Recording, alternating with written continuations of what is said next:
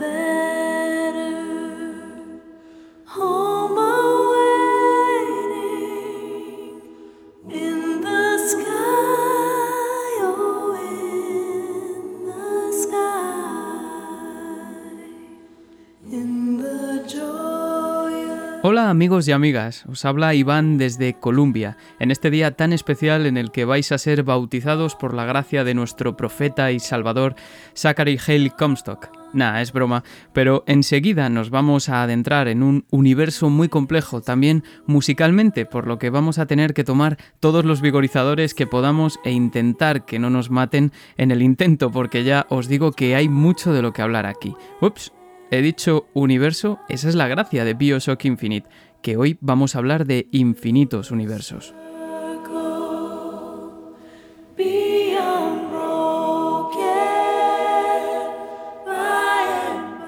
Bioshock Infinite, y por tanto la gran ciudad flotante de Columbia, vio la luz en el año 2013 de la mano de Irrational Games. El juego nos transportaba al año 1912 y nos ponía en la piel de un misterioso personaje llamado Booker DeWitt, quien, sin dar muestras de recordar su pasado, se embarca en un encargo realizado por los hermanos Lutés para rescatar a una chica de un enclave de lo más peculiar. Esto es puesto que Elizabeth se encuentra cautiva en Columbia, una ciudad que, como he dicho, se encuentra en el cielo, dominada por un hombre conocido como el Profeta, que ha creado una comunidad de gente, principalmente blanca, ultrarreligiosa y ultrarracista también. Y estos son los detalles que vamos descubriendo al principio del juego, pero si algo tiene de bueno Bioshock Infinite es que esto es solo la cúspide del iceberg.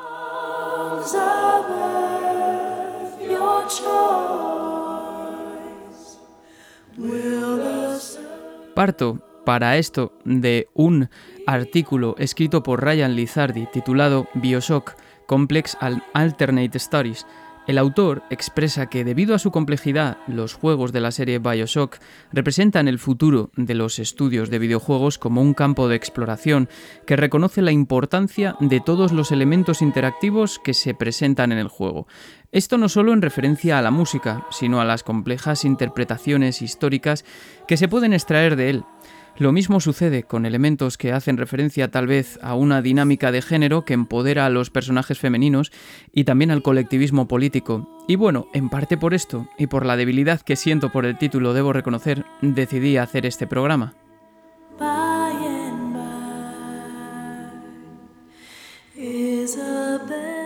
Hay que pensar que Bioshock Infinite o Bioshock Infinite, como querráis llamarlo, fue un cambio radical con respecto a sus predecesores, tanto en su narrativa como en sus elementos del gameplay. Salimos de la ciudad subacuática de Rapture y nos vamos a la ciudad en el cielo, a Columbia, para vivir una historia que combina complejas tramas y se rodea del excepcionalismo americano, del fanatismo religioso, del racismo, de movimientos y revoluciones sociales y también de diversas cuestiones relacionadas con la física cuántica, sí.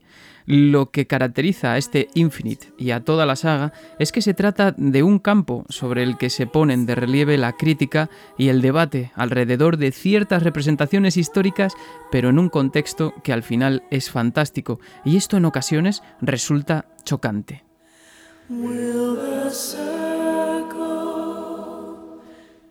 Bioshock Infinite se desarrolla en principio en el año 1912, aunque poco a poco en el juego la existencia de mundos paralelos va desdibujando este contexto y qué decir sobre el importante papel que juega la música en todo esto. No obstante, de los tres juegos es quizá el que más aborda los aspectos históricos de Estados Unidos, como he dicho, el escepticismo y sobre todo la violencia contra lo desconocido, una historia alternativa para la batalla de Wounded Knee, una visión de los Pinkerton como una fuerza realmente violenta, el racismo típico también de la época, los movimientos de colectivos laborales, hay una gran mezcla aquí. En definitiva, lo que se representa en Bioshock Infinite es solo una pequeña parte de todo lo que podría contarse de la historia de Estados Unidos llegados a este año, pero sin duda sí representa asuntos que en su día fueron muy importantes, como el florecimiento de movimientos religiosos y sobre todo del nacionalismo. La inspiración de Ken Levine, el creador de la serie Bioshock, fue el documental American 1900, y aún así hay que tener en cuenta que en el juego figuras como George Washington y Abraham Lincoln son transformadas poco más que en iconos de violencia religiosa. También como los jugadores podrán comprobar, se produce en Bioshock Infinite un encontronazo entre lo que Ryan Lizardi llama hipercapitalismo, representado por eh, Comstock, y los colectivos revolucionarios de Daisy Fitzroy. En medio de una trama en que estamos saltando continuamente entre universos y empezamos poco a poco a dar con sucesos que en cierto modo nos abren nuevas controversias. Por ejemplo, resulta muy impactante que uno de los tópicos del juego es que alguien puede estar vivo y muerto al mismo tiempo en los dos universos diferentes, casi trazando un paralelismo con el famoso paradigma del gato de Schrödinger. Se produce una superposición entre realidades que afecta a prácticamente todos los participantes en la trama y que ponen al jugador entre conceptos metafísicos de lo más desconcertante.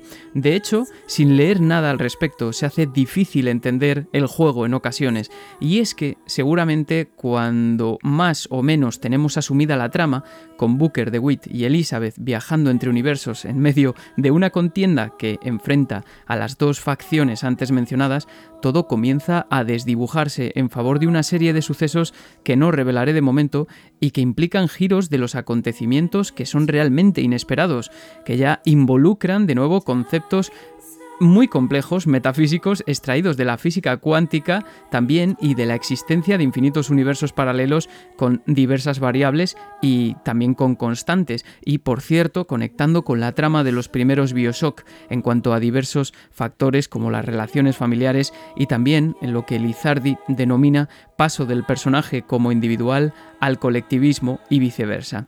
En este caso, se pasa de la crítica social a un periodo histórico concreto a la propia trama de un personaje en concreto y llega a un punto en que las disyuntivas son completamente de tipo existencialista. De verdad lo digo, llega a ser impactante.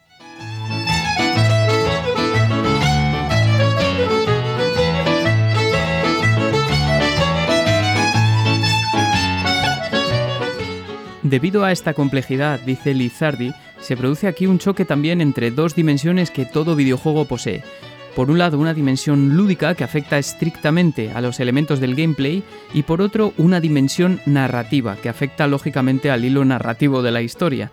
Hablamos entonces del componente lúdico, de las acciones del jugador que afectan a un universo en el que la historia se produce de manera multicausal, poniendo de relieve en muchas ocasiones otro conflicto que sucede entre la propia libertad de voluntad del ex agente de los Pinkerton, Booker DeWitt, y la necesidad de actuar en ciertos momentos.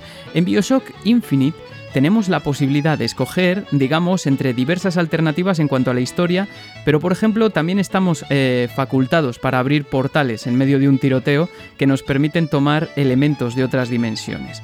Es decir, que tenemos un componente lúdico y otro narrativo que se están fundiendo constantemente, como sucede en otros muchos videojuegos. Pero ¿y qué de la música cuando afecta a muchas dimensiones? ¿Cómo puede representarse el anacronismo o la existencia de dimensiones paralelas a través de la música? ¿Y qué peso tiene la narrativa? ¿Cómo representar musicalmente la existencia de infinitos universos paralelos? Porque este concepto es muy grande, ese concepto de muchos mundos de Hugh Everett. La música popular empleada en las series de Bioshock, al igual que sucede también en Fallout, por ejemplo, se trata de una yuxtaposición de un cierto aire de optimismo que contrasta con la aparición de una distopía que es muy evidente. No obstante, tal y como establece William Gibbons, musicólogo, autor del magnífico libro Unlimited Replays, la música del primer Bioshock se basaba en tracks de la música popular americana anteriores a la década de 1960 aproximadamente, extraídos de nuestra propia línea temporal.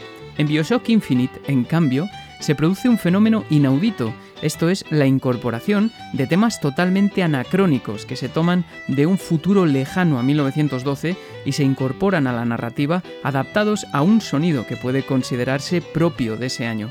La música popular en Bioshock Infinite se utiliza de forma muy significativa, muy importante, de manera vital casi, para reforzar la narrativa del juego, introduciendo incongruencias cronológicas que son manifiestas al oído, como puede ser que un cuarteto de barbershop esté cantando una versión adaptada del tema de Beach Boys de 1966, God Only Knows, y este es solo uno de los ejemplos.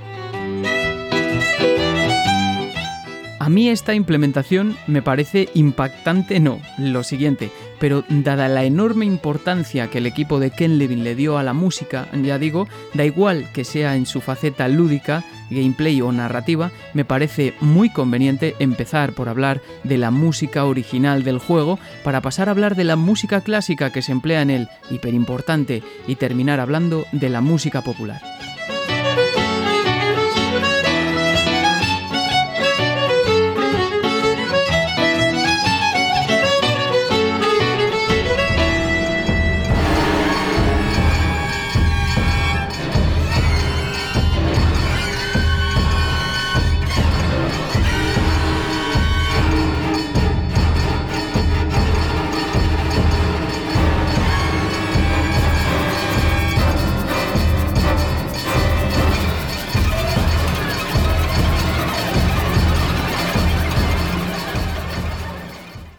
Bueno, a lo mejor quizá para los que ya hayan jugado el juego, esto que acabamos de escuchar ahora no es nada impresionante, pero habrá alguno que se haya llevado las manos a la cabeza que diga, por favor, pero ¿qué es este sonido que suena realmente tan diferente, ¿no? Y es otra aproximación que se hizo a la partitura original de Bioshock Infinite que corrió a cargo de Gary Shiman, que Gary Shiman pues había realizado la partitura original de los tres juegos de la serie Bioshock.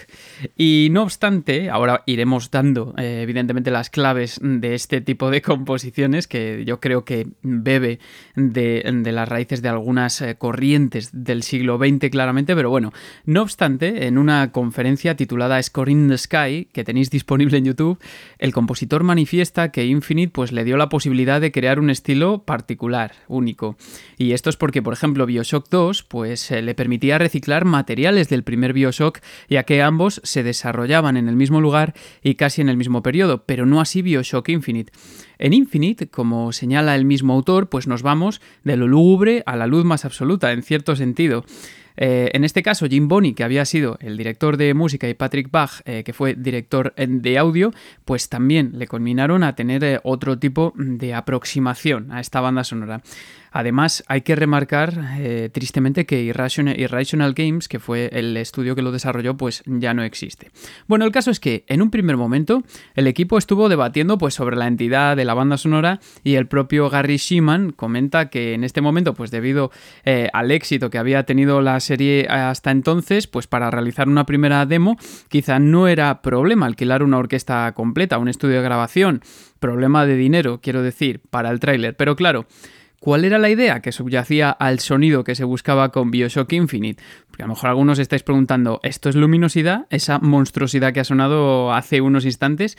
Bueno, el primer acercamiento, de hecho, al menos en su concepción a la música de este juego, fue muy diferente al resultado final. Digamos que Shiman tenía la sensación de que una ciudad brillante, tan resplandeciente como se mostraba Columbia, con toda esa estética de exaltación del nacionalismo, pues necesitaría de una banda sonora de tipo orquestal, más grandilocuente, digamos. Yo creo que es algo normal, ¿no? Más eh, en comparación con sus eh, predecesores. Fijaos cuál fue la primera aproximación de Shiman a Bioshock Infinite, uno de los primeros bosquejos de la banda sonora.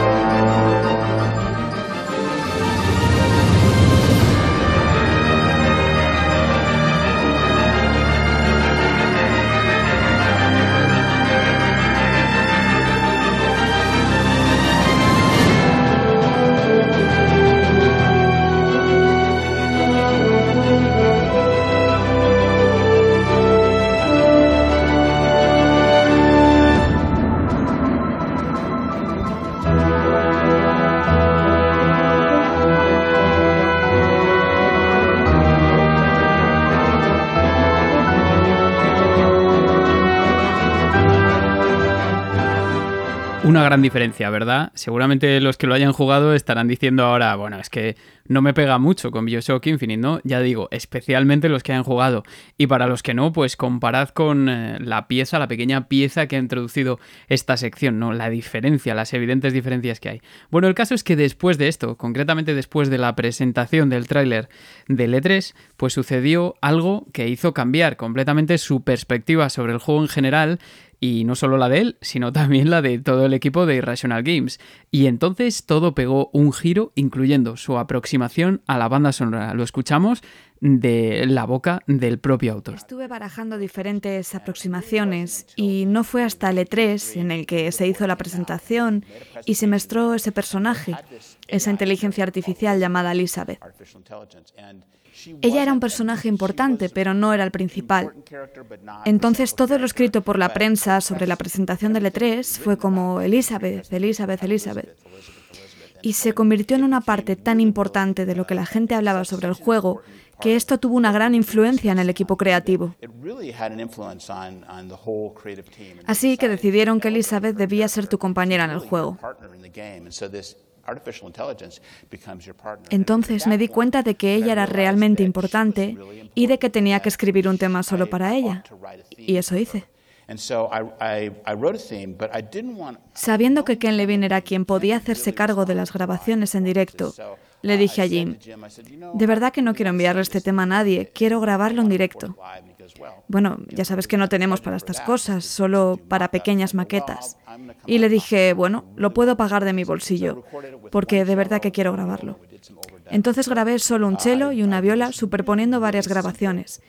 E hice un tema realmente sencillo, tonal y triádico, pero que se convirtió en un importante punto de aproximación para la composición de la partitura de todo el juego.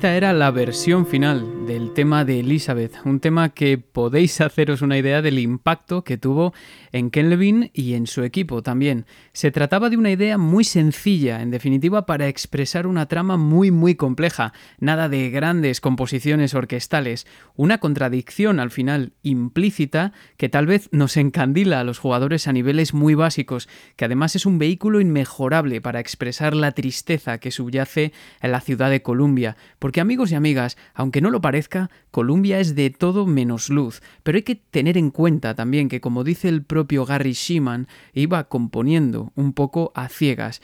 Sea como fuere, este tema fue el punto de inflexión que dio lugar al enfoque sobre el que se construiría toda la banda sonora original de Bioshock Infinite. Gary Sheeman habla en este sentido de que tuvo una epifanía. Y a partir de aquí, las características básicas que definirían a la banda sonora serían, en primer lugar, la simpleza, la primacía del pequeño ensemble de cuerda y la respuesta positiva hacia este tipo de agrupaciones y a su grabación en directo, es decir, en performances en directo. De hecho, eh, el emplear pequeñas formaciones como los cuartetos de cuerda también supuso un gran ahorro en tiempo de producción de la música, puesto que les permitió grabar en sesiones de unas tres o cuatro horas.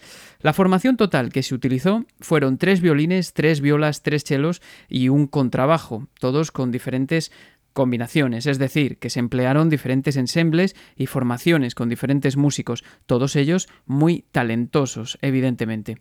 Me gustaría compartir con vosotros el testimonio del compositor en relación a uno de los momentos musicales más significativos para mi gusto de todo el juego, y es el que se produce al comienzo, según llegamos a Columbia, un poquito más adelante de lo que ha sonado en la introducción. También para tener una idea de cómo una banda sonora puede ser sumamente significativa a la hora de adelantar sucesos que están por venir. Estoy hablando de uno de los tracks que están secuenciados como si se tratase de una película, digamos, de nombre Lighter Than Air. Eh, quiero que reparéis en lo desconcertante de ese sonido, pero primero vamos a escuchar al compositor hablando sobre este tema. Este fue un experimento realmente interesante en un principio.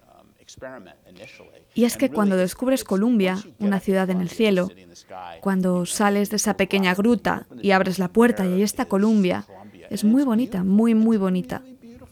Es decir, no es un lugar oscuro, al menos en esta parte, y no quería que la música diese miedo en absoluto. Pero tampoco quería que todo fuese felicidad. Lo que hice fue combinar ambas cosas. Estuve escuchando las canciones de Stephen Foster durante un par de días. Stephen Foster, el gran compositor de canciones del siglo XIX, y quizá hay también un poco de esto en la Sinfonía del Nuevo Mundo. Así escribí esta sencilla melodía con unos cambios de acordes realmente simples, pero de manera subyacente añadí una capa cromática deslizándose y pensé que es lo que potencialmente representaba lo que va a sucederte en la ciudad.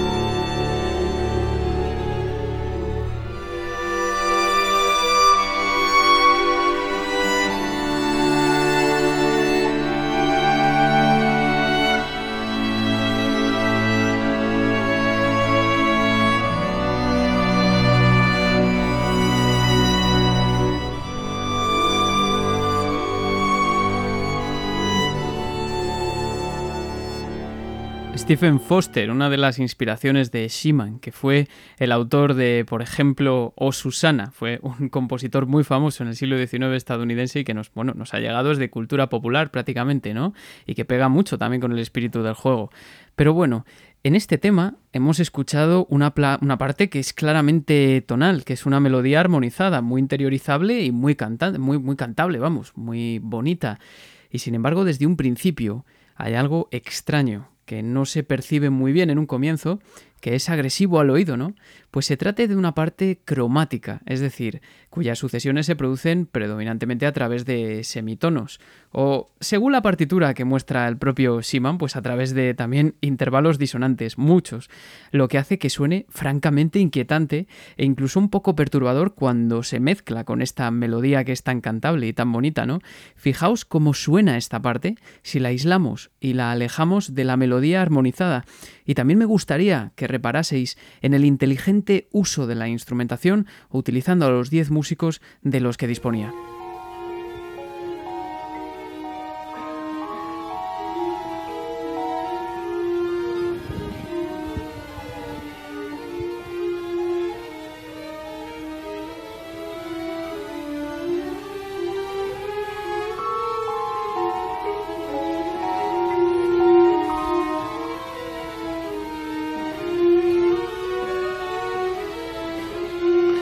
Thought as I was Bueno, yo creo que de esta forma se entiende muchísimo mejor, ¿no? Además vemos cómo aparece un instrumento que, que según dice el propio Siman, es, es, la, vamos, es la celesta que además escucha, que yo creo que es uno de los instrumentos que bien tocados es que ya directamente te cagas cuando lo escuchas, o sea, es así, quiero decir, de miedo, ¿no? Es como, te está expresando algo así como, mira, acabas de llegar a esta ciudad que es realmente bonita, pero ten cuidado porque aquí hay algo muy malévolo y esa fue la intención del compositor desde un primer momento y la verdad es que el resultado es apabullante. Pero bueno, hasta ahora el eh, compositor estaba mencionando la música scripteada, yo más o menos estoy siguiendo la estructura de esta conferencia para GDC que os estoy diciendo y bueno, acto seguido, Siman comienza a hablar de la música que suena como ambiente. Esto es muy importante porque ocupa gran parte de los sonidos que escuchamos, sobre todo para las batallas, muy importante, lo que habíamos estado escuchando al principio. Y para esto Siman empleó técnicas extendidas y técnicas aleatorias. Cuando hablamos de técnicas extendidas, estamos hablando de formas inusuales de tocar los instrumentos. Y a este respecto, amigos y amigas, los instrumentos de cuerda siempre han dado mucho de sí. Comienzan a aparecer también afinaciones extrañas. Una de las técnicas empleadas por Seaman, por ejemplo, consiste en emplear microtonalidades, por ejemplo, reduciendo un cuarto de tono la afinación de algunos de los instrumentos, y esto hace que todo acorde pues suene extremadamente disonante, da igual qué acorde sea, ¿no? Hay aquí un concepto que resalta por encima del resto y que es algo que Schumann menciona en varias ocasiones y es el de aleatoriedad. Y para ilustrar todo esto, antes que nada, me gustaría que sonase una música muy especial de fondo.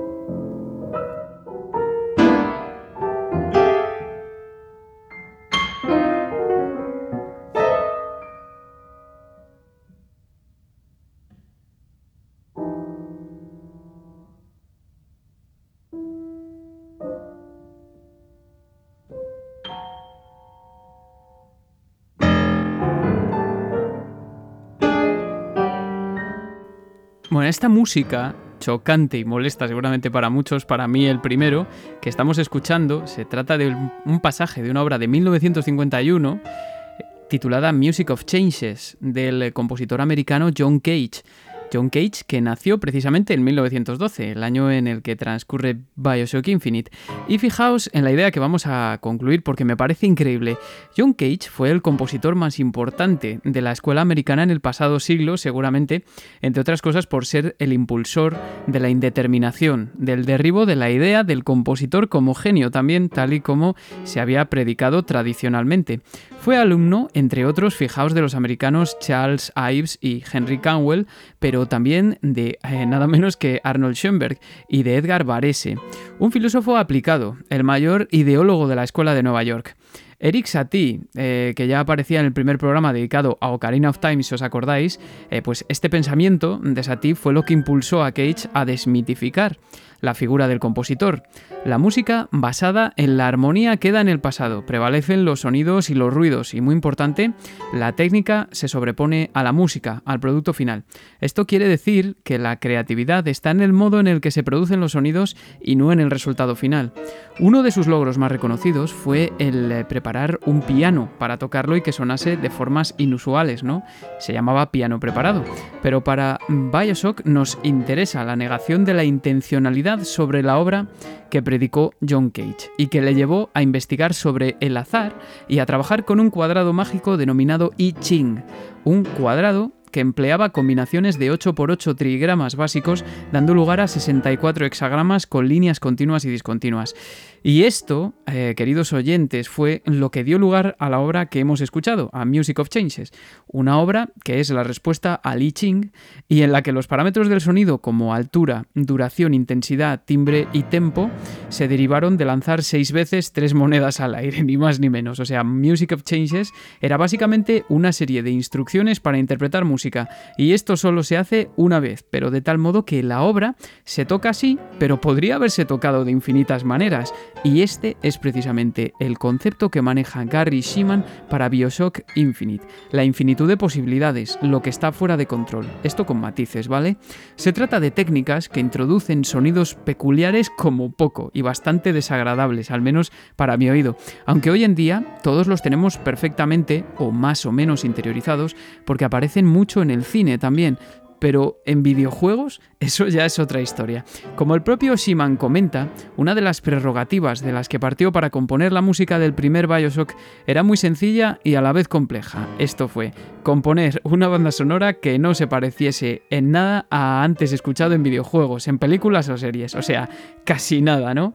Qué fácil de decir, pues en Bioshock Infinite el compositor aplicó una vuelta de tuerca más a esta exigencia.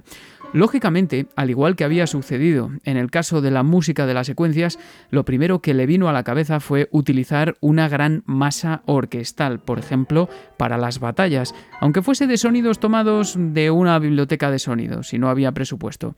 Y a pesar de que el resultado era bastante sorprendente, no terminó de convencer al equipo. Y es que fijaos cómo suena la música ambiental de Bioshock Infinite. Por ejemplo, esto es una muestra de cómo suenan varios acordes tocados con los instrumentos del ensemble, bajando un cuarto de tono a algunos de ellos.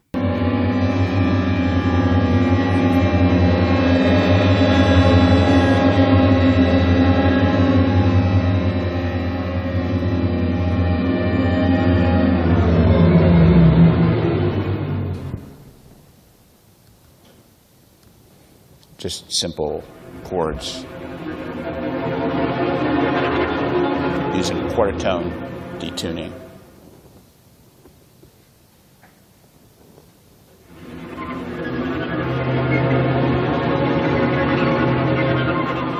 Let's move on. Bueno, notamos cómo la armonía en cierto sentido deja de ser lo importante, aquí desaparece y también aparecen esas técnicas extendidas de las que estábamos hablando que son eh, más o menos evidentes para el oído del oyente independientemente de que tú sepas tocar un violino, ¿no? Sabemos que ahí suena algo raro, ¿no? Se busca más bien aquí una masa sonora, una textura concreta y en este sentido hay tres autores del siglo pasado que fueron muy importantes en el desarrollo de este concepto. Fueron entre otros Yanis Senakis, Christoph Penderecki y George Ligeti.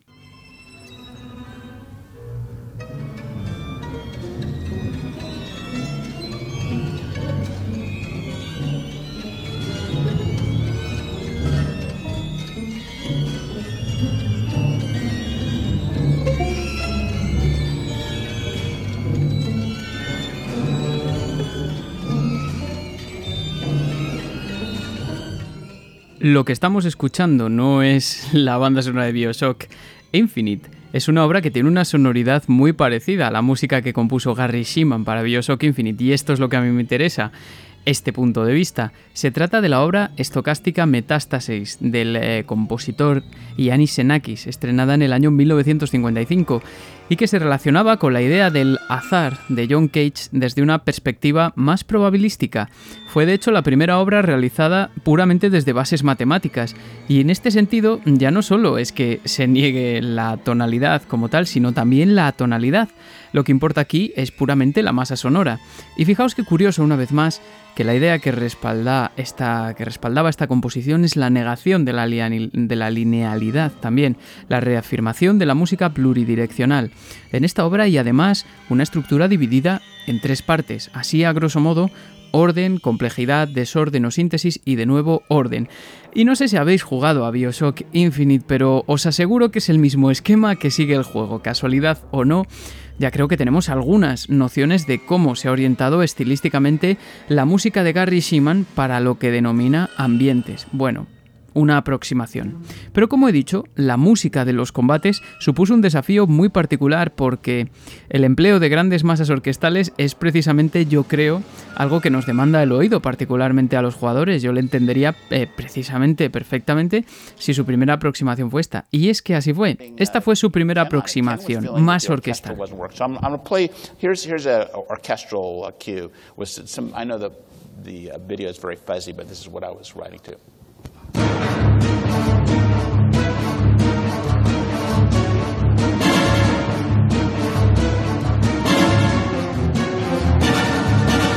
These are just samples because we didn't have orchestra.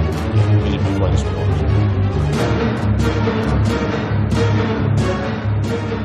O sea, la verdad es que esto está ya muy bien, pero recordad que se buscaba un sonido único. Entonces fue cuando Gary Shiman eh, decidió empezar a experimentar, al igual que lo había hecho con otros tracks, con pequeños grupos de cuerda. Y este fue, por ejemplo, uno de tantos resultados que podemos escuchar en la banda eh, sonora original del juego, que ya ha sonado al principio, lo voy a volver a poner para que lo asimilemos mejor, Battle for Columbia 2.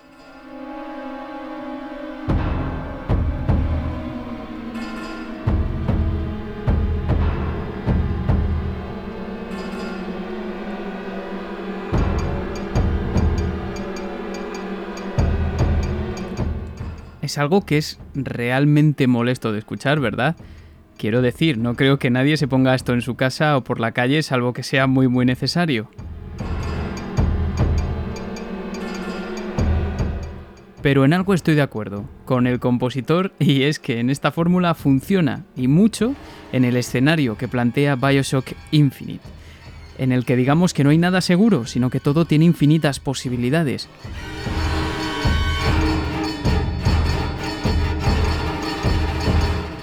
Y funciona mejor aún porque además ayuda a expresar esa idea de que, como dice el compositor, nada está bajo nuestro control realmente, que es una sensación que tenemos a lo largo de todo el juego, creo que estaréis de acuerdo conmigo, de confusión, ¿no?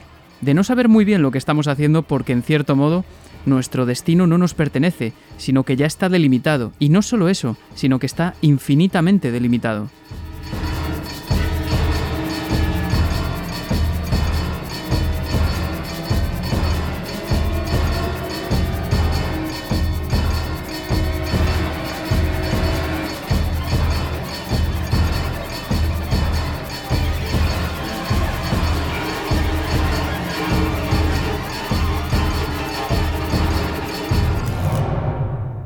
Espero que os esté resultando interesante porque a mí todo esto me resulta brutal, ¿vale? Que no es una música que cada uno se ponga a escuchar en su casa, pero es realmente impactante. Yo creo que estaréis de acuerdo conmigo y más los que lo hayáis jugado ya, ¿no?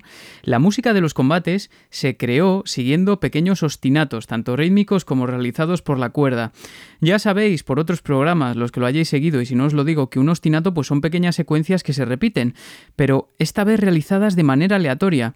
Tenemos una partitura, una guía, hay también un ritmo y un tempo, pero las ejecuciones se producen de forma totalmente aleatoria. Por ejemplo, el pulsar una cuerda en pichicato repetidas veces o tocar uno de los tambores a conveniencia del intérprete. Todo con límites.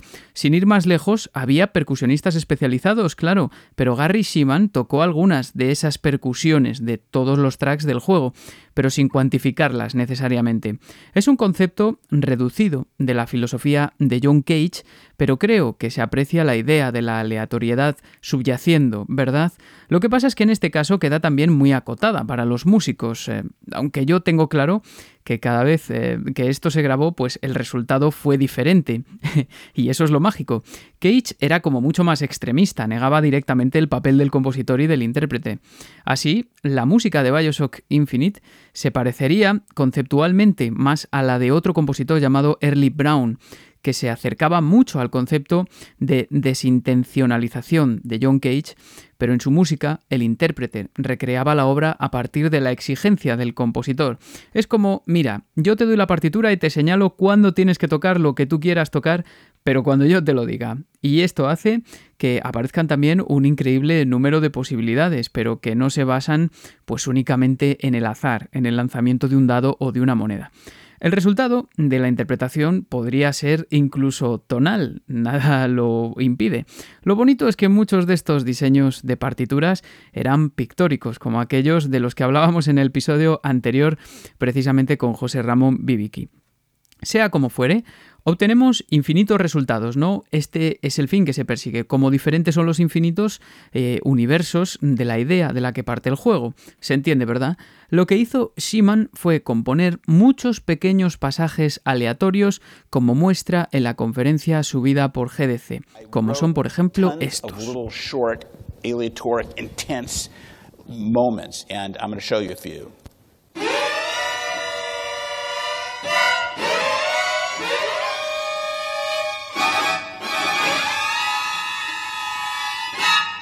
Just nails on chalkboard type of cues, you know.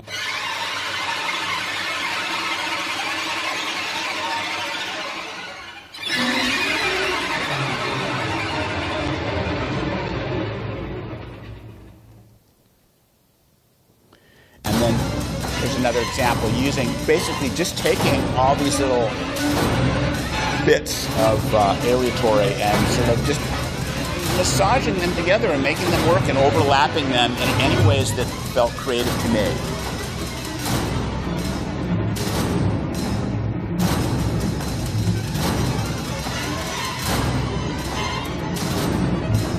So it's really, it's like really grating, but it really worked wonders in combat because it just, it, just created this sense of complete chaos and it's frightening. And that was really what they wanted to achieve. And it was all done really using these small string ensembles.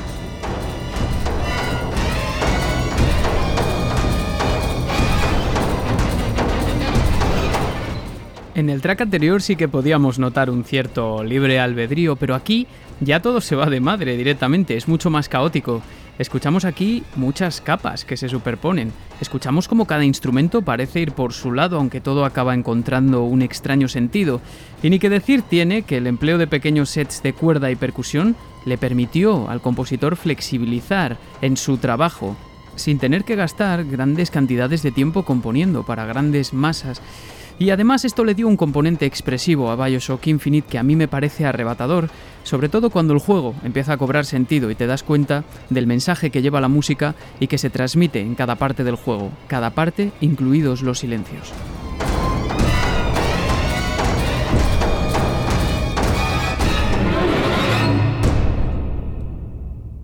Como colofón a esta sección, y ya sea casualidad o no, recuerdo a todos los oyentes que precisamente la palabra cage, exactamente la misma que el apellido de John Cage, y que significa jaula en inglés, es muy relevante en el juego, también en cuanto a implementación musical. A nosotros, así tal cual, jaula no nos dice mucho. Sin embargo, en inglés, cage, desgranado, está compuesto por las letras C, A, G y E, que corresponden a los nombres en nomenclatura anglosajona de las letras Do, La, Sol y Mi precisamente la sucesión que hay que tocar para llamar a Songbird, el pájaro mecánico custodio de Elizabeth. Ya sea casualidad o no, como he dicho, ahí es nada.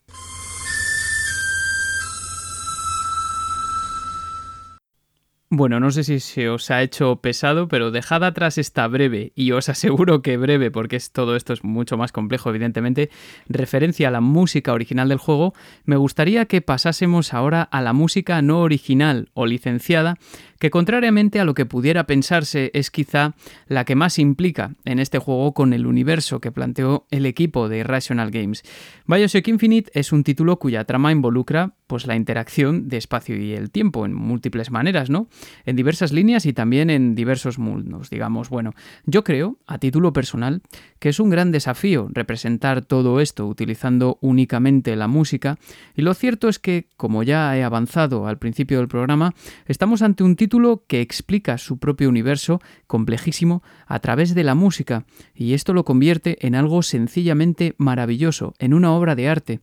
Así, la aparición de anacronismos adaptados a una época como es la Estados Unidos de los años 10 del siglo XX, ya sabemos que en 1912, y ya estamos también en una ciudad distópica, es un rasgo que, bien percibido desde un comienzo por un oyente lo suficientemente avispado, otorga prácticamente todo el sentido a la historia, un sentido que, recuerdo, no seríamos capaces de comprender en los primeros compases del juego ni de broma.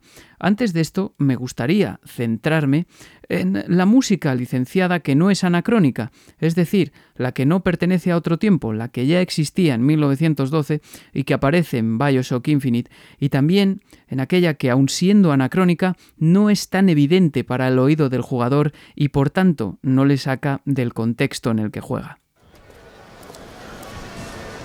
No puedo comprar nada. Bobo, la rifa no cuesta nunca nada. ¿Es que has estado viviendo en una cueva? 77. ¿77?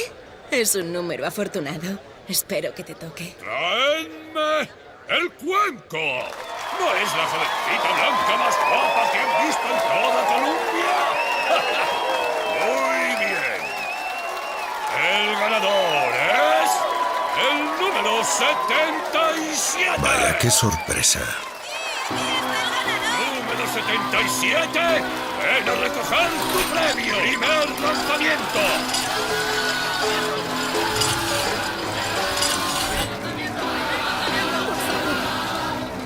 ¿Qué es esto? ¡Yo! ¡Es culpa mía! ¡Por favor, por favor, no! ¡Por favor, pero qué hacéis! Vamos, ¿piensas lanzarla ya? ¿O es que te gusta el café bien negro? Yo soy al que queréis. Oh, parece que nos ha tocado un tímido. Tengo algo para ti.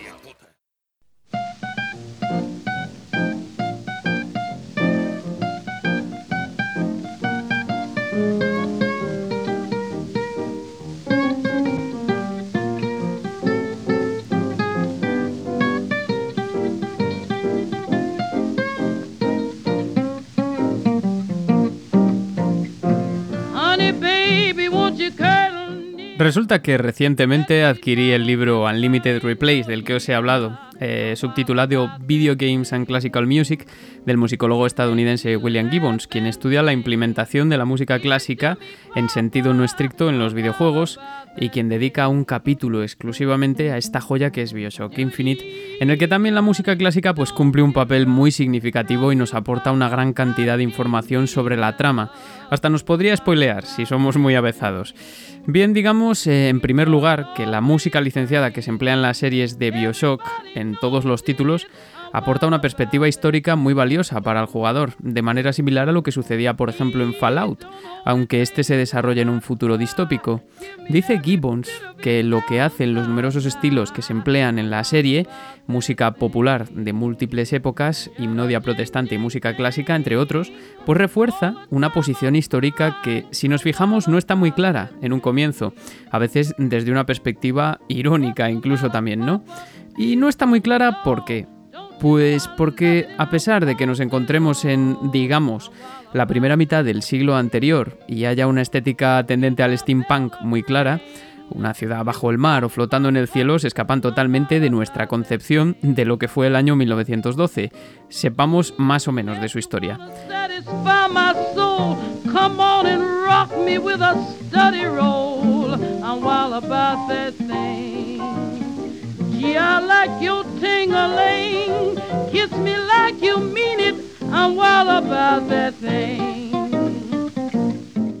Quiero decir, y en esto coincide Gibbons también, que sin Bioshock Infinite escuchamos, por ejemplo, I'm Wild About That Thing de Bessie Smith, que es la canción que estamos escuchando, a pesar de que la canción fue lanzada precisamente por el sello Columbia en 1929, esta grabación no nos va a sacar de nuestra experiencia en 1912. Bueno, es que de hecho debemos tener en cuenta que así sonaba el primer blues grabado.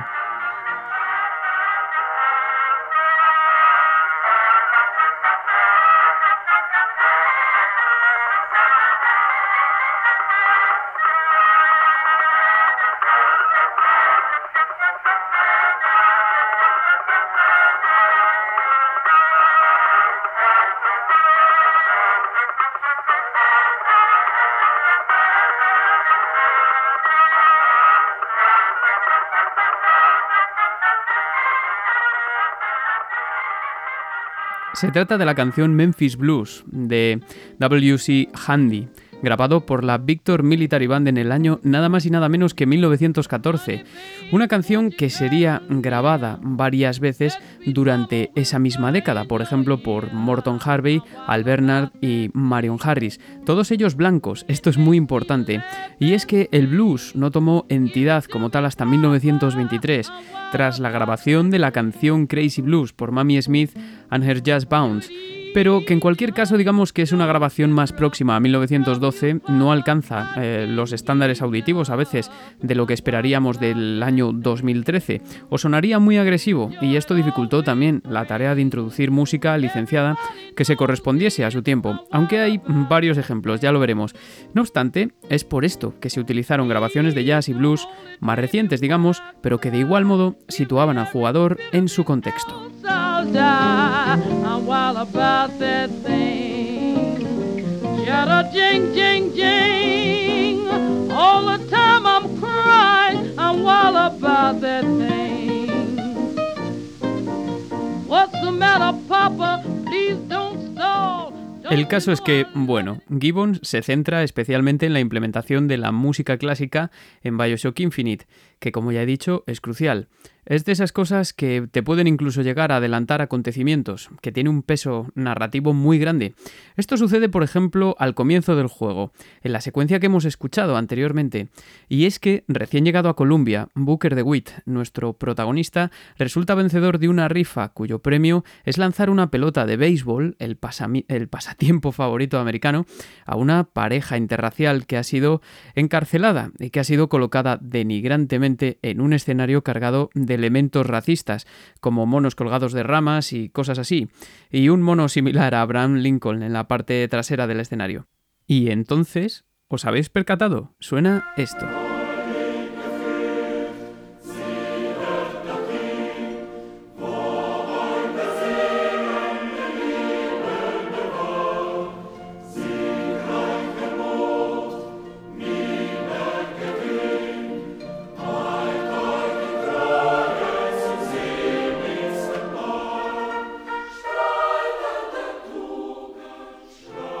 Se trata del coro nupcial de la ópera Lohengrin de Richard Wagner del año 1850, ultra conocida, pero que aquí se inserta de forma irónica, mientras la pareja es sacada al escenario atada, al tiempo que todos los asistentes a la rifa la tararean jocosamente.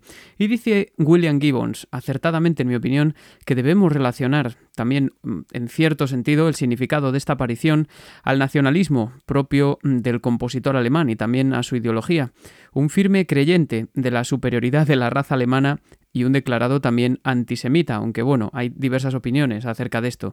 Y de aquí sus vinculaciones también con el partido nazi, además del gusto que mostraba Adolf Hitler por su música.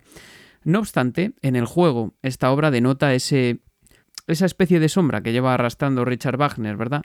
Y lo mejor es que para el jugador, pues a niveles muy básicos no significa nada diferente. Es decir, no es extraño que se emplee esta canción como recurso irónico para denigrar en este caso una pareja interracial. Y en este sentido, la música de Richard Wagner, que es maravillosa, por supuesto, aún soporta un poco el peso que conlleva esta ideología, ¿no? Aunque quizá de manera un poco injusta, ¿no? Y también de los hechos acontecidos en la Segunda Guerra Mundial. Yo creo que hay que tratarlo todo eh, desde la perspectiva de su propio tiempo. Pero bueno, a pesar de que la Segunda Guerra Mundial pues también comenzó casi tres décadas después del año 1912 y según el propio lore del juego, pues no lo haría en todos los universos. Pero bueno, eso son, otra historia, eh, son otras historias. Y esto sin la necesidad de que el jugador conozca la obra, lo cual es asombroso. Y lo mismo con otras piezas, porque si nos fijamos, normalmente la música clásica que suena en Colombia lo hace en dependencias de, digamos, la gente de raza blanca y clase alta.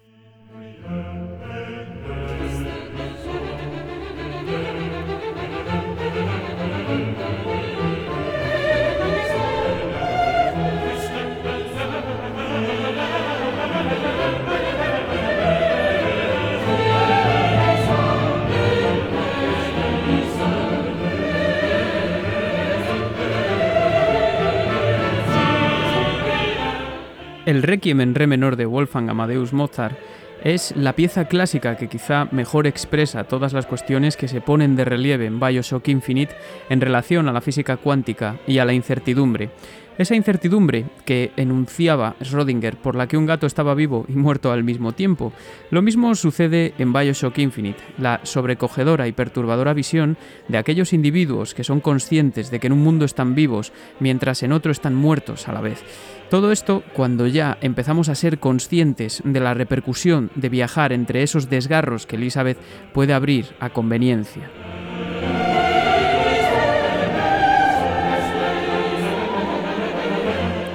En cierto momento del juego, y aquí abro un paréntesis para aquellos que no quieran tener el más mínimo spoiler, Booker y Elizabeth viajan al memorial de la asesinada mujer del profeta Zachary Comstock, señor de Columbia, Lady Annabel Comstock, otrora una de las principales seguidoras del profeta y a la larga la madre de Elizabeth, acabó percatándose del fanatismo de su marido, quien además, al no ser capaz de concebir hijo alguno, decidió buscarlo en un mundo alternativo, raptando así a Elizabeth, quien se deja la punta del dedo meñique en el mundo del que es sustraída, y esto es precisamente lo que le confiere el poder de abrir esos desgarros, o tears en inglés, entre los diferentes mundos, pero esto, como he dicho, se descubre casi al final del juego.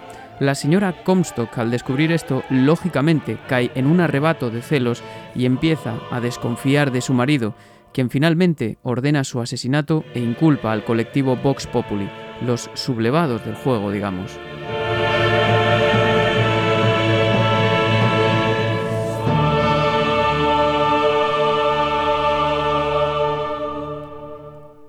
Lógicamente, cuando Elizabeth y Booker pasan por este memorial, que es poco más que una exposición que narra la historia de este falso asesinato, no saben nada sobre esto, y entonces es cuando la música entra en escena. El famoso Requiem en re menor de Mozart entra en escena. Los protagonistas pasan por varias salas en las que se va explicando la historia de este asesinato ficticio mediante placas e iconos claramente religiosos, como es el hecho de que Elizabeth sea representada como el Cordero, Zachary Comstock como San José y Lady Comstock como la Virgen María. Y en este sentido, la música es totalmente apropiada, incluso la letra en latín del Requiem es totalmente apropiada. Es casi un comentario de lo que ha sucedido, pero hasta de forma irónica. Por ejemplo, en la sala titulada La venganza del profeta, que narra la venganza, lógicamente, de Comstock contra los supuestos asesinos sublevados, suena este famoso fragmento.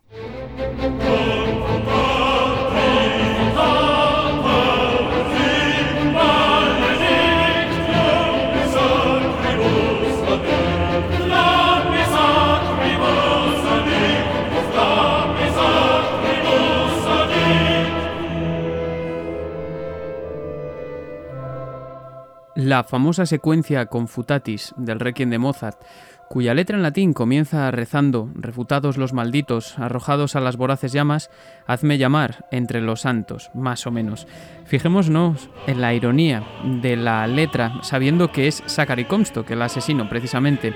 Pero aún más significativa es la secuencia que suena en la sala llamada The Murder of Old Lady, el asesinato de Nuestra Señora, que no es nada más y nada menos que el Rex Tremendae, que musicalmente nos encaja bien también, pero la letra de la secuencia Rex Tremendae no cuadra para nada porque se trata de una plegaria, no de una acusación.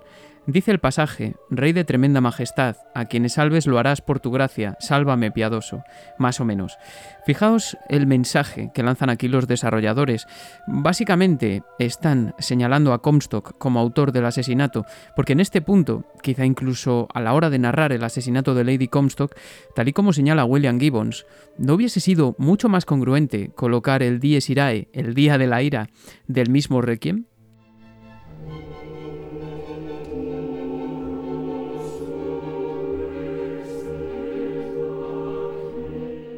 En esta línea, la otra pieza del Requiem de Mozart que conecta a Elizabeth con Booker es el Agnus Dei, el Cordero de Dios, en clara referencia al sobrenombre que adquiere Elizabeth durante todo el juego, el Cordero, The Lamb, que aparece constantemente. Y en este caso, la música es eh, congruente incluso a pesar de que solo suene su introducción en la sala titulada The Transport of the Child. Eh, ya nos están dando datos de quién es la hija de Zachary Comstock y su señora también, ¿verdad? Otra cosa es que nos demos cuenta. Pero amigos y amigas, en mi opinión, no hay sección en el juego más estremecedora, quizá porque tengo una especial sensibilidad hacia esta obra, que la que tiene lugar mientras suena la siguiente secuencia que vamos a escuchar.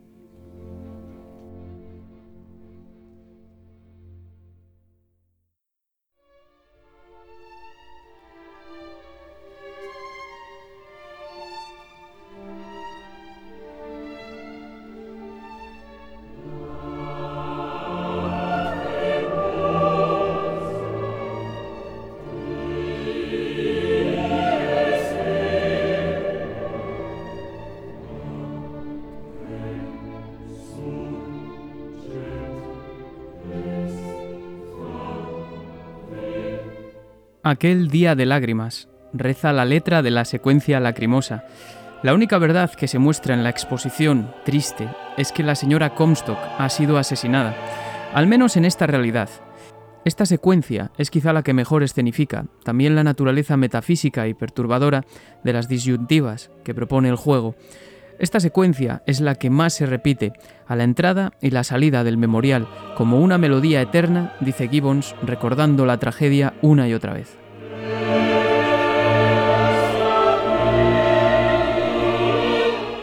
Una melodía que de igual modo, cuando llegamos a la tumba de Lady Comstock, se presenta distorsionada, cargada de ruido estático, una vez que Elizabeth abre un portal allí a una realidad en la que Lady Comstock sigue viva, y esto es lo que escuchamos.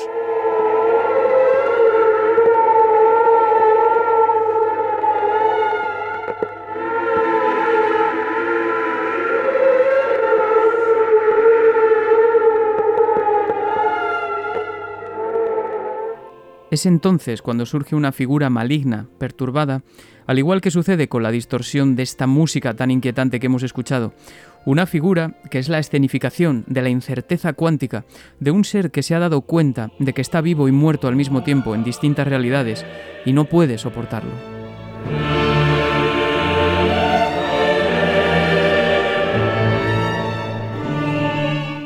La música distorsionada entonces, este lacrimosa alternativo, es también una representación de una realidad que es y no es al mismo tiempo, una representación de esta incertidumbre cuántica, en definitiva, una representación de un ser torturado ante ella, y lo que es más estremecedor aún, no hay constancia de que exista un aparato fónico del que provenga esta música, sino que es la propia Lady Comstock la que irradia este sonido, o eso es lo que parece.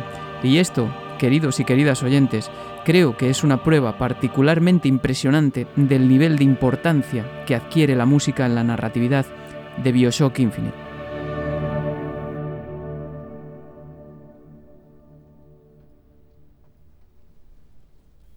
Esto es solo un esbozo de la potencia que adquiere la música clásica en Bioshock Infinite. Hay más ejemplos, pero esto es impresionante, ¿verdad? Os animo a que exploréis por vosotros mismos y si queréis más información sobre esto no dudéis en contactarme tampoco. Me gustaría cerrar esta sección añadiendo una curiosidad extraída también de este maravilloso libro Unlimited Replays de William Gibbons, y es que las circunstancias en las que fue escrito el Requiem en re menor de Mozart suponen una especie de ejemplo paradigmático de lo que trata de expresar Bioshock Infinite, y es que, como bien es sabido, Mozart murió durante la composición del Requiem y dejó diversas partes inacabadas. El Requiem fue completado, de hecho, por uno de sus alumnos, de nombre Franz Schaber Sussmayer, quien eh, fue omitido de la autoría, tal vez por razones comerciales. Entonces, dice William Gibbons, podríamos considerar que el Requiem, paradójicamente, es y no es al mismo tiempo de Wolfgang Amadeus Mozart. Curioso, ¿verdad? Ahí os dejo esa pregunta.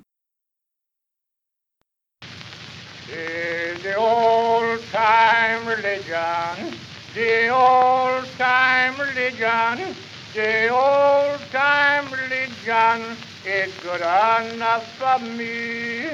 Was good for mother and father, was good for mother and father,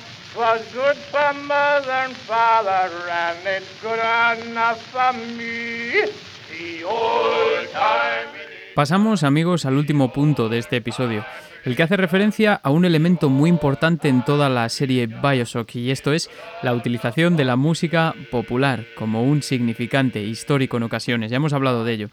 No obstante, en Infinite juega otro papel adicional, y es que a veces en varias de las canciones que aparecen a lo largo del juego funcionan como claros anacronismos, también lo he comentado al principio, aunque no es de momento el caso de lo que oímos de fondo, que es el tema The Old Time Religion de la banda de Polk Miller, un tema de 1909, ni más ni menos.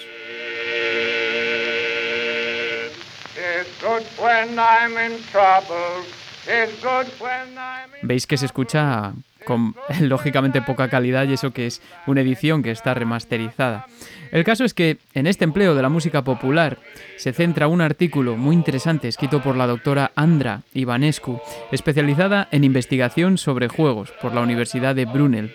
Digamos que hasta Bioshock Infinite los jugadores estaban acostumbrados a un empleo apropiado de la música popular en los anteriores Bioshock. Digo apropiado porque como ya hemos mencionado, no sacaba de contexto a los jugadores y porque es un factor que opera a tal nivel que recuerda, según Gibbons, constantemente al jugador los valores de la sociedad predistópica, en cierto sentido.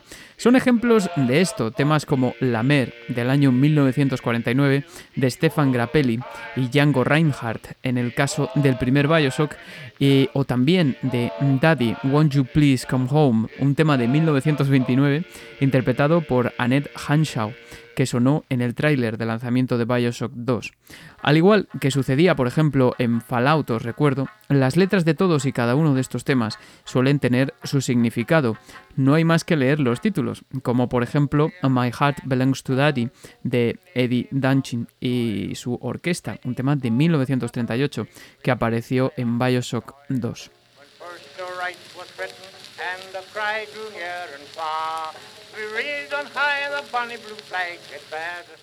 Pero claro, en Bioshock 2 no son anacrónicos. Y en este sentido, hablando ya de Infinite, el himno protestante Will the Circle Be Unbroken del año 1907, escrito por Ada Haverson y Charles Gabriel, es uno de los principales significantes, un encontronazo bellísimo entre su armonía y la emoción que desprende, y también una canción que es totalmente adecuada para el tiempo en el que transcurre el juego, 1912. No obstante, antes me gustaría reseñar el tema que estábamos escuchando de fondo, la primera canción que escuchamos en el faro, sonando por la radio, la primera canción de todo el juego. Se trata del tema que he mencionado antes, de Old Time Religion, de la Polk Miller and his Whole South Quartet. Un cantante y músico de banjo este, Polk Miller, veterano confederado, que giró por Estados Unidos durante finales del siglo XIX y principios del siglo XX, casi hasta su muerte en 1913. Esta grabación, que he dicho, se realizó en cilindro de fonógrafo, el aparato inventado por Edison en los 70 del siglo XIX. El tema en sí data del año 1873, pero esta grabación es de 1909, probablemente en Richmond, Virginia. O sea, nos podemos hacer una idea. Pero además, Old Time Religion es importante y muy significativa no solo por ser la canción popular más antigua que aparece en Bioshock Infinite, sino también porque se trata de un espiritual. digamos una especie de género musical creado por los esclavos negros en Estados Unidos en una época anterior a la guerra civil. Quizá su mayor expresión hasta entonces artística y un arma reivindicativa antes y durante la guerra.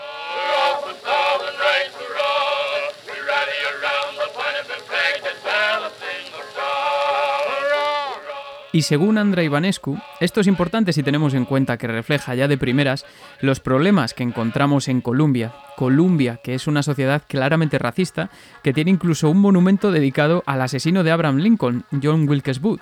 El juego está cargado de tensión racial, y eso es evidente.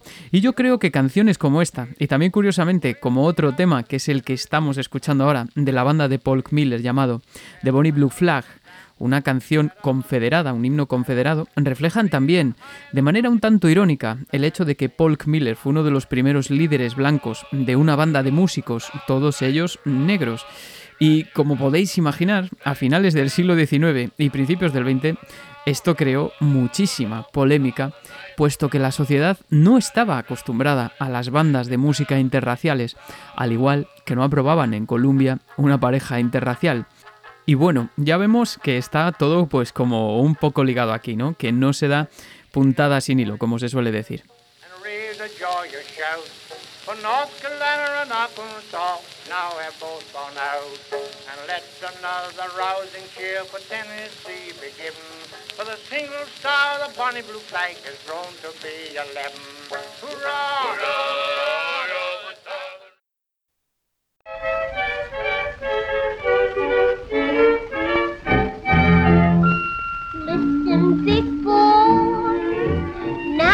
Got me made. Goodness, but I'm afraid something's gonna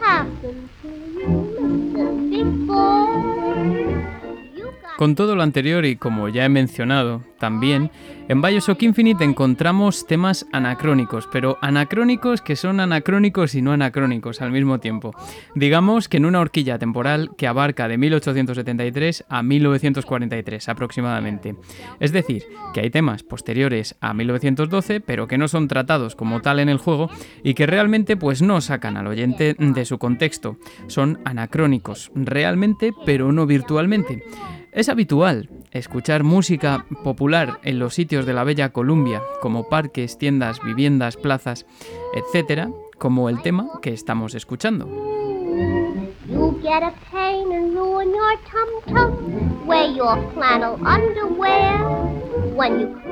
El tema de Ellen Kane, Button Up Your Overcoat, de 1929, que es este, u otros, como Good Night y Irene, o sea, Irene en español, grabada por primera vez en 1933, que ha sido versionada también por un montón de artistas después, aunque la versión del juego es la del artista Led Belly en los años 80, pues como estos tenemos múltiples ejemplos. Y bueno, creo que estaréis de acuerdo conmigo en que este temazo no nos saca de nuestra experiencia. Entonces, eh, los podemos clasificar, tanto estos como los que son ligeramente posteriores a 1912, dentro del universo de Bioshock Infinite, como música que es acorde a su tiempo, aunque realmente pues son ligeramente anacrónicos.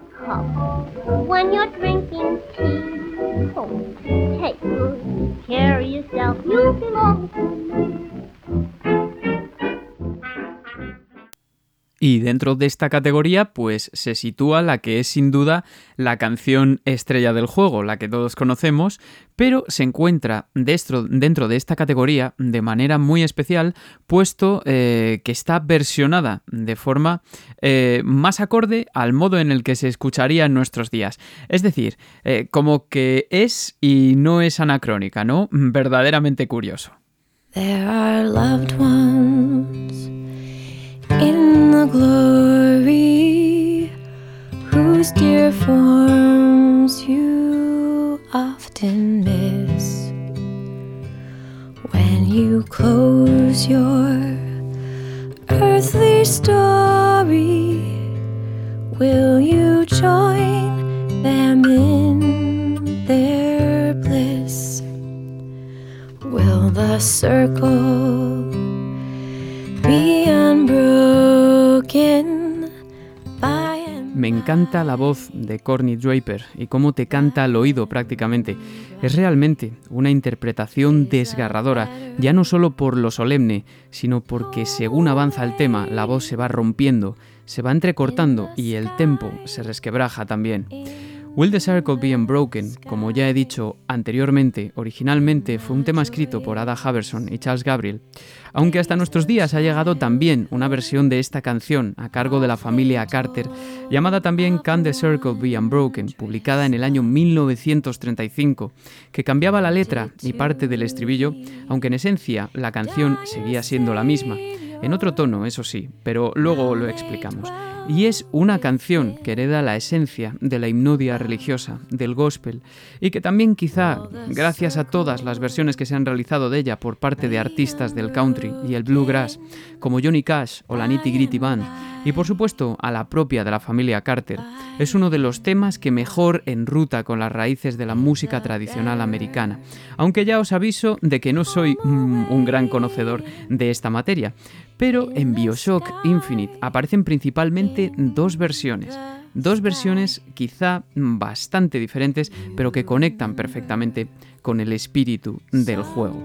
Tenemos, por un lado, la versión coral interpretada por Maureen Murphy, que aparece al comienzo del juego y también en el eh, comienzo de este programa, y muy disimuladamente, la versión a guitarra y voz, súper solemne, muy disimuladamente en el gameplay a cambio de Troy Baker y Courtney Draper, que ha sido premiada también, todas ellas basadas en la original de Ada Ruth Haverson y Charles Hutchinson Gabriel. Esta canción, desde el momento en el que la escuché, la versión del juego, ha tenido en mí un potente efecto emotivo, porque hay aquí, como en otras muchas canciones de estos géneros, digamos country o gospel, una fuerte contradicción entre lo que tocamos y lo que cantamos. Y a mí esto es lo que me parece maravilloso. Fijaos en cualquiera de sus versiones, que la canción es sumamente triste, fúnebre e incluso perturbadora por su manera de contarla. En el estribillo hace alusión a un lugar mejor en el cielo, significativamente, y por eso se ha vinculado a Columbia, claro. Pero en todas sus versiones la canción habla de temas como la pérdida de los seres queridos y de la incertidumbre ante la muerte. When they left you here below, will the circle be unbroken? Otra vez aparece ese concepto. En otra estrofa, por ejemplo, se hace alusión a la felicidad de la infancia, normalmente cuando están todos esos seres queridos que ahora ya no están, casi de forma muy pertinente, tal y como remarcan William Gibbons y André Vanescu, pertinente, digo, para la trama. Pero fijaos lo que sucede armónicamente, vamos a poner ahora un ejemplo, y me vais a permitir que os lo muestre mejor de una forma un poco más gráfica. Nada del otro mundo, porque esto es sencillito, son cosas no muy complejas, y además yo tampoco soy guitarrista, pero creo que servirá para ilustrar lo que estoy diciendo ahora.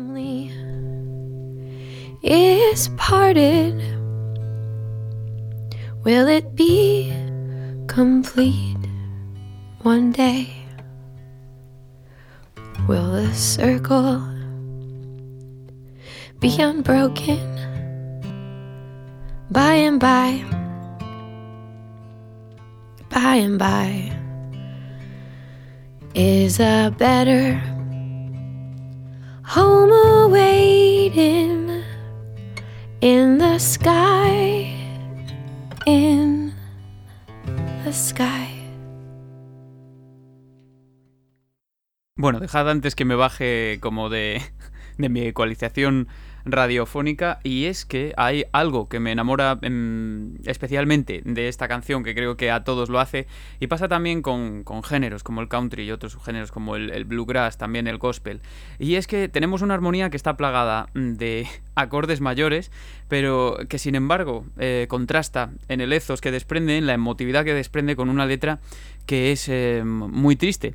Y en este caso, pues he consultado algunas versiones, la del juego hemos dicho que es la versión de 1907, que cambia, yo creo, esencialmente la letra. Eh, he consultado, he leído por ahí que ah, hubo en un principio pues bastante polémica con la letra de Bioshock Infinite, porque la letra de la familia Carter eh, añade la palabra God cuando dice va, o no, no God, perdón, Lord, cuando dice by and by, by and by, Lord, by and by, ¿sabes? Entonces, eh, claro, en Bioshock Infinite está la de 1907, que si os fijáis además es como un poco irónica ya de por sí, porque para ser em, una especie de, himno, para resultar este tipo de música, em, pues no asegura que se vaya a completar el círculo y que te vayas a encontrar con tus familiares. Es constantemente eh, una pregunta. Lo mismo pasa con la versión de la familia Carter que está narrando el entierro de su madre y se puede cambiar el Will the Circle por eh, Come the Circle, pero en cualquier caso, aunque se añada incluso la palabra Lord, nunca lo está afirmando constantemente y aún así tenemos que tener en cuenta que es una canción que hace referencia a una celebración y lo decía el propio Johnny Cash y también he leído testimonios de, la Nitty Gritty Band, ¿no? que para ellos no es una canción fúnebre eh, precisamente quizá por este sentido armónico que tiene. ¿no? La, canción en general se basa en el sol mayor, ¿no? que es este acorde. Y entonces, pues depende de las versiones, en general es muy sencilla armónicamente. Se añadiría también este, que es el de séptima y dominante de sol, que va al do. Y luego aparece un acorde muy significativo, que es el único acorde menor que aparece en toda la canción, que es mi menor. Luego se va al re mayor, que algunos lo hacen dominante también, para cerrar. Y de nuevo vuelta a sol mayor. O sea, es muy, muy sencillo, pero si os fijáis, la mayoría de los acordes eh, son mayores y cuando aparece el mi menor, lo hace en, eh, que es este acorde, lo hace en un punto muy importante eh, porque está hablando precisamente de ese mm, hogar mejor que está flotando en el cielo y es el único acorde menor. Esto te como que es un poco especular, la verdad, pero te está diciendo un poco como que, eh, eh, cuidado con Columbia, que está en mi menor, ¿no? It's a better home waiting in the sky, in the sky. Bueno, la verdad es que he dicho que está en sol porque la mayoría de las tablaturas y de las versiones consultadas está en sol y seguro que también hay una versión de la familia Cartel que está en sol, pero vamos, que las he visto de todos los colores. El caso es que es un transporte, o sea, esta estructura siempre funciona. Y como los oyentes más avanzados, más avanzados, perdón, se habrán dado cuenta, pues eh, la de Elizabeth, la de Bioshock Infinite, no está en sol, sino que está en, en do. Lo que pasa es que a mí también me obliga como a cantar más agudo, pero de todas formas armónicamente funciona igual. There are loved ones in the glory whose forms you often when you close your Fijaos aquí cuando mete el mi menor, que ahora es la menor. Will you join them in the bliss. Es más o menos un transporte de lo mismo, me obliga a cantar muy agudo, lógicamente, pero fijaos ahí, ese acorde menor justo cuando está diciendo, cuando cierres tu historia aquí en la tierra, te reunirás otra vez con ellos. O sea, lo pone eh, como en duda y esto a mí me parece absolutamente brutal. Bueno, me perdonáis evidentemente mi manquismo con la guitarra, los pros, que sé que hay gente que lo está escuchando que es muy pro, pero yo creo que para poner el, ejemplo eh, sirve muy bien de esta canción que a mí me parece emocionalmente, lo vuelvo a repetir, súper impactante y súper brutal. Y ahora pasamos a otra cosa que yo creo que os va a molar un montón.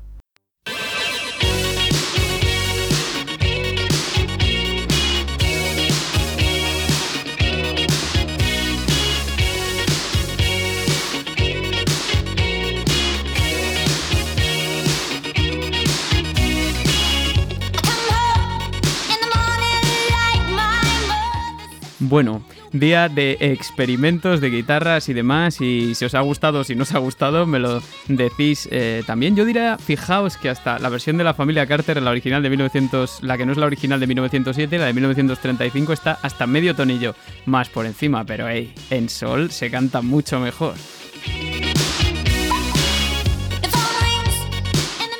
Hasta ahora hemos, yo creo, que tenido un montón de ejemplos musicales. Bueno, yo creo que ha quedado patente también la riqueza musical y conceptual de Bioshock Infinite. Pero hay algo más, quizá lo más significativo a nivel de narración, de narratividad. ¿Os gusta lo que está sonando? ¿Os ha impactado? A mí me encanta, pero es que a lo mejor no pega, ¿verdad? Es una canción de 1983, perfectamente reconocible, The Girls Just Wanna Have Fun, interpretada por la universalísima Cindy Lauper y al igual que algunas que he mencionado, es totalmente anacrónica con respecto a 1912, pero a diferencia de ellas, pues lo diferenciamos completamente, nos resulta chocante. No como una canción de 1929 a lo mejor. Y eso es porque somos capaces de situar temporalmente con facilidad la música popular de segunda mitad de siglo pasado, igual que la mayoría de la gente no sabe, por ejemplo, diferenciar entre música del Renacimiento y del Barroco. Y esto supuso un gran escollo y a la vez una buena oportunidad para el equipo de Ken Levin y sobre todo para el director musical Jim Bonney y también el director de audio Patrick Bach. A que si os pongo esto por ejemplo no os extrañáis.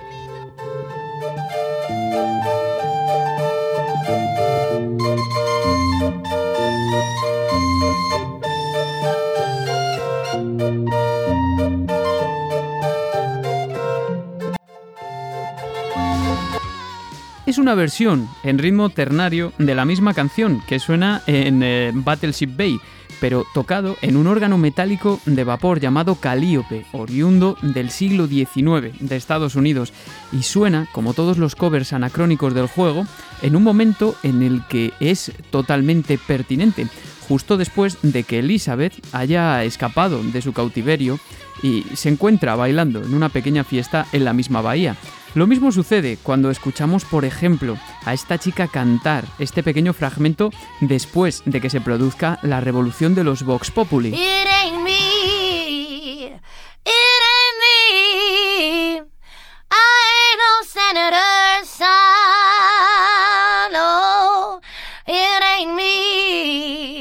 A lo mejor en un principio no le prestamos demasiada atención, pero si nos fijamos en la letra descubrimos que se trata de un himno antibélico muy muy famoso.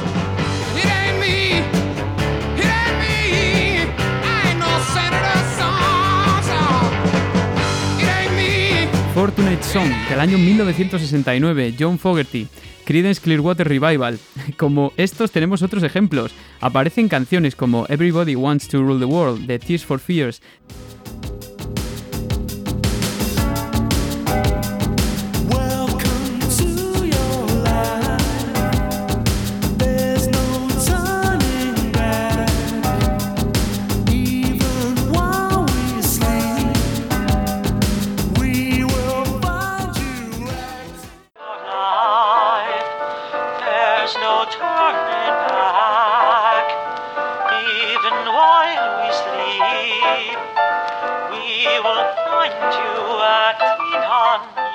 También Shiny Happy People de, de, Rem o Tainted Love de Gloria Jones. La consigna, el significado de la introducción de estos anacronismos adaptados al sonido, también algunos propios de 1912, aunque en circunstancias especiales aparecen pues tal cual eh, si salen de un desgarro temporal y son el mejor vehículo de expresión de la trama. Resulta que el músico y compositor en el juego, Albert Fink, ha hecho uso de estos viajes en el tiempo, de estas lágrimas o roturas, para plagiar obras de otras épocas adaptándolas al sonido propio de 1912 de Columbia. Y esto es algo que se presenta de una forma muy temprana en el juego, de manera muy muy sutil, casi sin que el jugador se dé cuenta, o al menos le exige dos cosas, atención y conocimiento. Y esto, amigos y amigas, creo que es el paradigma perfecto de cómo implementar música en un videojuego y que aporte información sobre la trama. Es simplemente una obra de arte fascinante.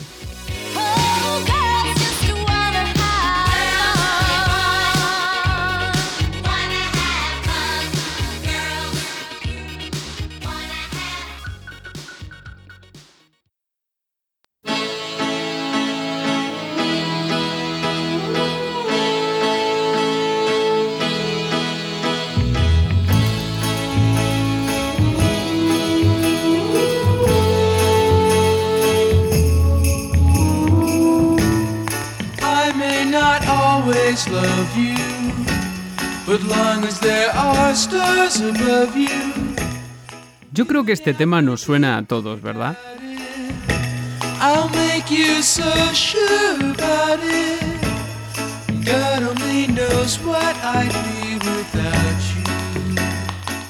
Este tema apareció por primera vez en uno de los álbums más míticos de la historia de la música pop y rock reciente que ha marcado a millones de personas Pero como he dicho, cuando vamos paseando por Columbia en los primeros compases del juego, seguramente anonadados por el espectáculo que estamos presenciando a todos niveles, pues quizá no nos paremos a escuchar a un cuarteto de barbershop que se desliza en una especie de aeronave y quizá ni siquiera reconozcamos el tema, pero están cantando esto.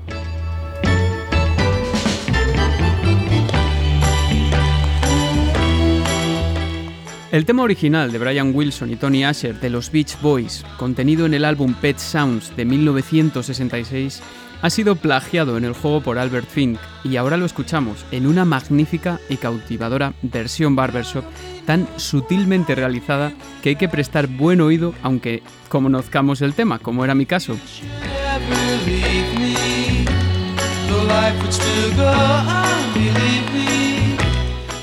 Solo Dios sabe lo que seré sin ti, reza la letra, muy significativa también por diversos motivos que conllevarían mega spoiler. El arreglo corrió a cargo de un experimentado músico y arreglista de este tipo de género llamado Clay Hine, que tiene una banda, tenía una banda llamada Mighty Wind, que fue el intérprete. De verdad que a mí me emociona esto, pero después de haber dejado eh, un poco la original, fijaos con lo que se encuentra el jugador en Columbia y la conozcáis o no, creo que empaticéis y penséis qué efecto puede tener esto en una persona que se encuentra explorando la enigmática Columbia, que no sabe nada de los desgarros temporales y se encuentra con esta absoluta maravilla.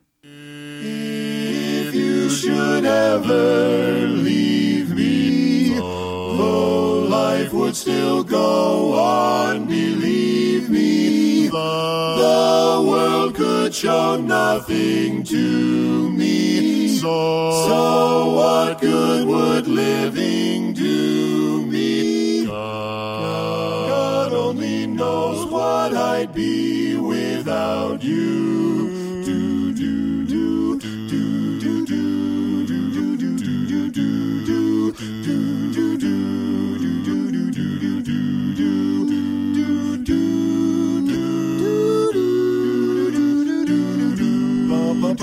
bum bum bum bum bum bum bum bum bum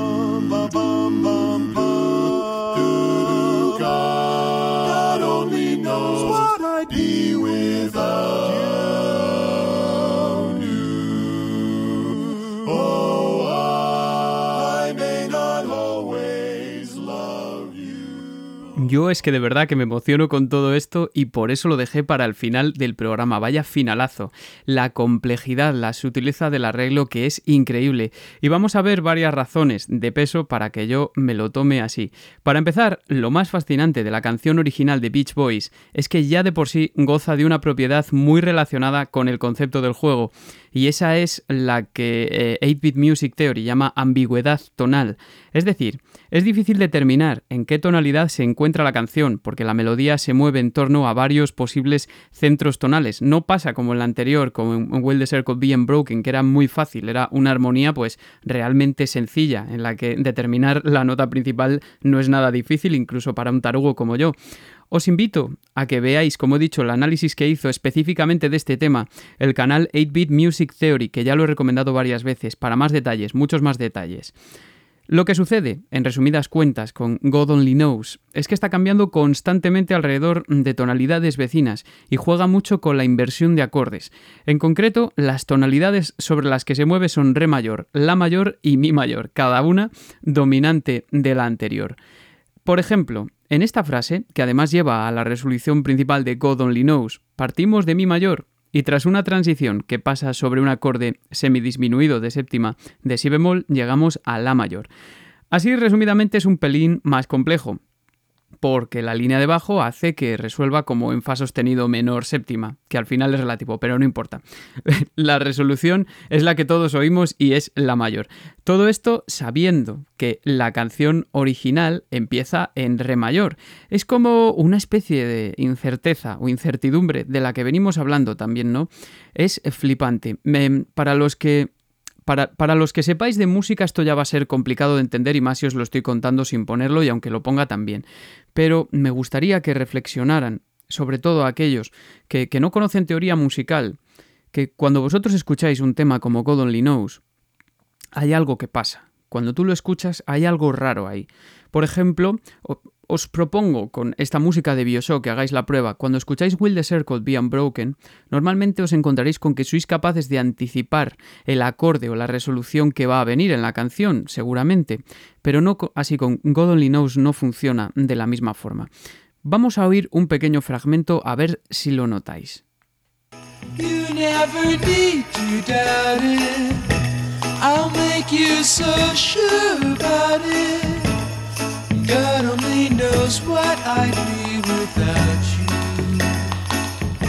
A mí me parece maravillosa esta incertidumbre, que es una especie de incapacidad de em, adelantar el acorde siguiente si no habéis escuchado la canción, sobre todo.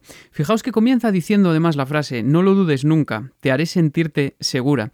Es como súper irónico, y es cierto que hay como un respiro en God Only Knows, pero la resolución no es muy grande, ¿no? Es lo que 8-Bit Music Theory llama resoluciones débiles. El caso es que el juego resuelve de nuevo, repite la frase, pero esta vez se va de la mayor a re mayor y vuelta al comienzo, y ahí es cuando realmente descansamos un poco.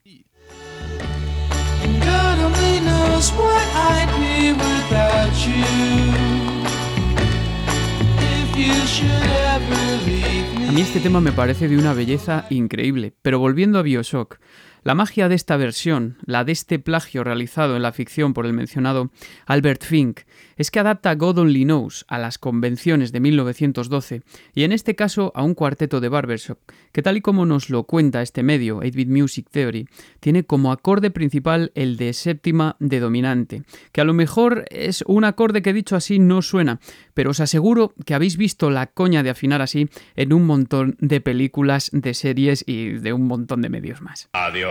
Adiós. Adiós. Pero, ¿cuál es el problema de la séptima de dominante?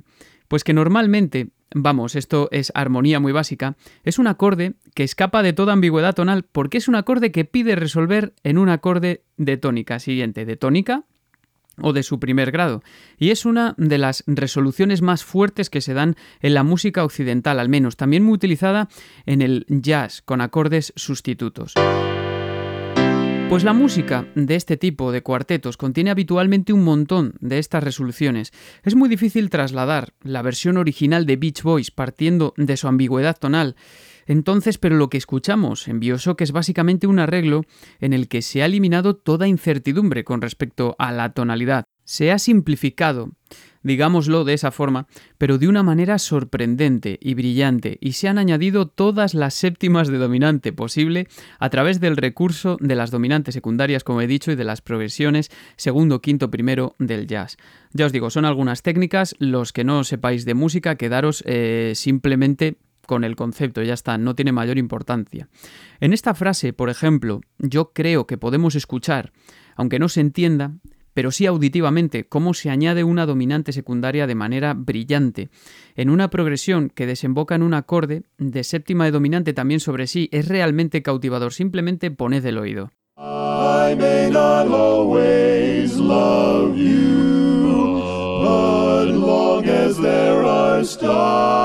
Es increíble, es mágico, todo el arreglo lo es, pero es muy complejo, cuesta muchísimo entenderlo y yo no tengo los conocimientos ni los medios para transmitirlo bien, simplemente para transmitirlo. Y por eso os animo de verdad sobre todo a los más versados en música, que podáis tener un entendimiento técnico, os animo a que os suscribáis y visitéis el análisis este y los demás de 8-Bit Music Theory, porque son de verdad realmente instructivos. Os dejaré el enlace en la descripción. Y yo creo que con esto, con esta historia que he contado ahora mismo, todo esto es porque a mí me fascina, porque sé que es muy complejo de entender cuando yo lo cuento, pues eh, podemos dar por finalizado este gran programa tan gratificante como trabajoso para mí. Así que me vuelvo a mi dimensión y voy a despedir este pixel sonoro.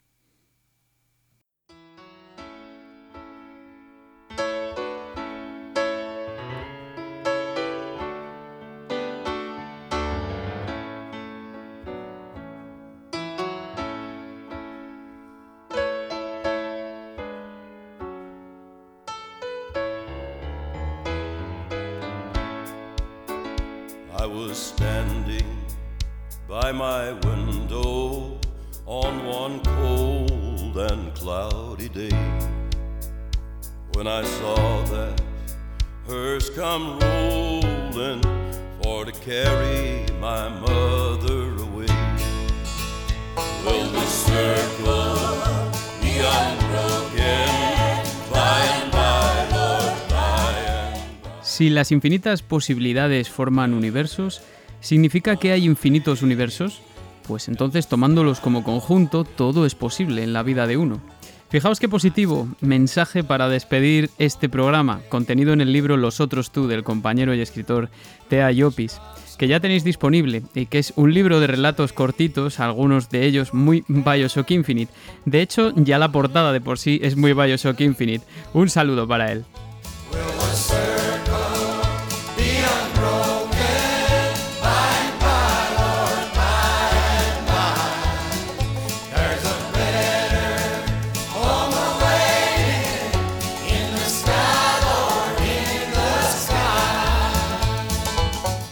Nos vamos escuchando una de las miles versiones de hey, Will the Circle Be Unbroken que hay. Johnny Cash, la Nitty Gritty Dirt Band, año 1989.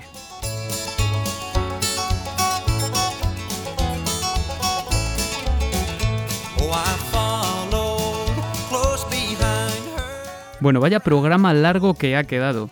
Y os aseguro que se ha perdido un montón de detalles. Y eh, por supuesto os animo a investigarlo por vuestra cuenta porque hay muchísimo que rascar aquí.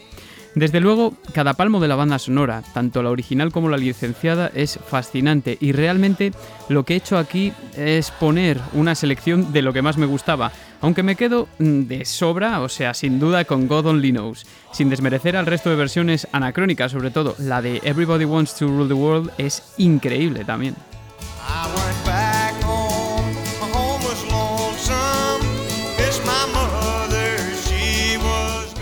Aprovecho para saludar a todos los oyentes habituales y a esos que se van acercando poco a poco. A mis queridos Sci-Fi Ensemble, que seguro que les ha gustado la primera sección. A Chema, a Gran Antuin, que espero que te haya convencido el episodio. A Eneco, de Arqueología Nintendo, por supuesto, que sé que es fan de los Beach Boys. A Adrián Chamizo, que dirige un, un podcast sobre cine, que da un montón de detalles históricos y curiosidades, que se llama The Cupach Podcast. A Rafa, a José Alberto Amador, que es un profe de música que me ha contactado esta semana, que tiene un montón de ideazas muy relacionadas con el espíritu del programa. Y a Consolegas también, a mi querido José Ramón Viviki, que me ha realizado observaciones sobre las transiciones de la música de las batallas y que no he podido relatar aquí porque iba con el tiempo en contra y porque tenía todo grabado, pero seguro que damos detalles por Twitter. Pero fijaos qué fenómeno. Antonio Ríos, que también es otro fenómeno, un negro que juega a César, por supuesto mi querido César también evidentemente, muchos amigos en Twitter. Muchas gracias a todos y si me olvidé de alguien, que se dé por aludido también. Próximamente ya os informo de todos modos de que Isidor y de Modo 7 Podcast, programazo donde los haya y un servidor, vamos a tratar de traeros algo diferente.